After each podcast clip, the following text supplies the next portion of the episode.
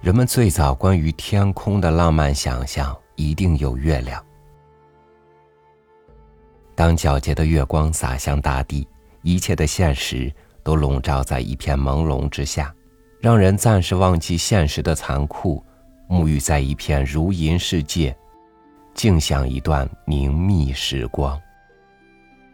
与您分享池莉的文章《晒月亮》。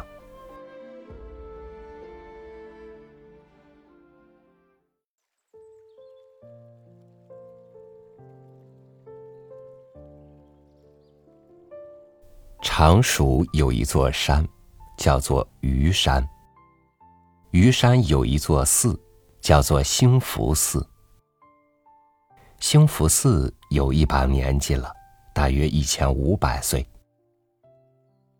寺内山坡上有一片竹林。山坡上有竹林不稀罕，稀罕的是竹林里面有一条曲径。竹林里面有一条小径，也不稀罕。稀罕的是，这条小径被一个唐人写进了诗歌。稀罕的是，这首诗歌到现在依然非常动人和广泛流行。我曾经好几次听见父母们教导幼儿背这首唐诗。有一次，居然是在麦当劳餐厅。这首诗歌我也记得，便是唐人常见的“清晨入古寺，初日照高林。曲径通幽处，禅房花木深。山光悦鸟性，影潭空人心。万籁此皆寂，但余钟磬音。”更为稀罕的是，兴福寺的诗是好诗，字还是好字，字是宋人米芾写的。米芾湖北人，出了名的任性和疯狂，有洁癖，好奇装异服，性情渗透在字里，诡异又憨厚漂亮。今年四月的一天，我就住在这首美丽的诗歌里面。清早起床，推开房门就是竹林。走在竹林的曲径上，梳着头发，根根发丝都飘向远方，唐朝和宋朝。美丽的东西是横截面，一旦美丽，便永远美丽。兴福寺的茶是兴福寺的。沏茶的水也是兴福寺的泉水，水杯是一般常见的玻璃杯，水瓶也是一般常见的塑料外壳的水瓶，水瓶上用油漆写了号码，油漆已经斑驳，暗中透着沧桑，不知沏了多少杯茶了。我这个不喝茶的人。破例喝茶了，一杯接着一杯，没有别的原因，就是因为茶水香气扑鼻，无需精致的茶具烘托和引导，这是一种明明白白的清澈和香甜。生活中有时候去掉刻意讲究的形式，内容会更好。入夜。听慧云法师讲经，古老的寺庙偏偏有年轻的小当家。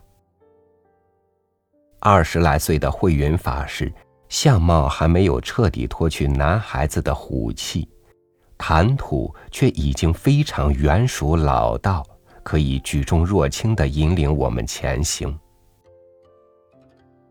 我当然是想有所进步的，我努力了。但不知进步了没有，这就需要过一段时间才能够证明。可以肯定的是，想进步总比不思进取的好，努力了总比不努力的好。至少努力是一种健康的姿态。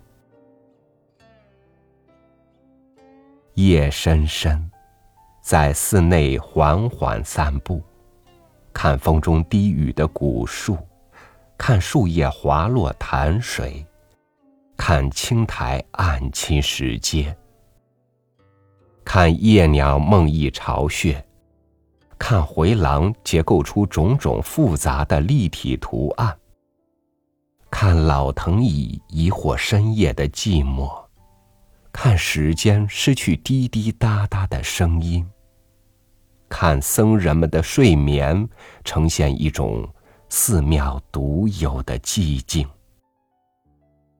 看细细的绒毛在皮肤上悄悄生长，色泽因此变得柔和。看身体的条条曲线向着灵魂蜿蜒。欲念因此变得清晰。你的眼睛里面有我的眼睛，你的笑意包含我的笑意，你的心情可以覆盖我的心情。朋友们和我自己变得都很透明和简单。所有的牙齿都曾经被烟垢污染。不记得何时有过今夜的灿烂。一笑，就有背光闪烁。这就是兴福寺的月亮。兴福寺的月亮是唯一的月亮，因为它有兴福寺提供的一切人文环境，有兴福寺的院墙作为我们获得某种特定感受的保障。兴福寺的月亮不是单纯的月亮，我越来越不需要单纯的东西，我已经是成年人。我在新疆看见过又大又圆、清澈如水的月亮，可它的背景是沙漠。那种月亮适合失恋少女、行吟诗人、科研工作者和深受生命富贵所累的成功者。而我，还是要等待机会和缘分，再去兴福寺住几日。到了晚上，就出来晒月亮。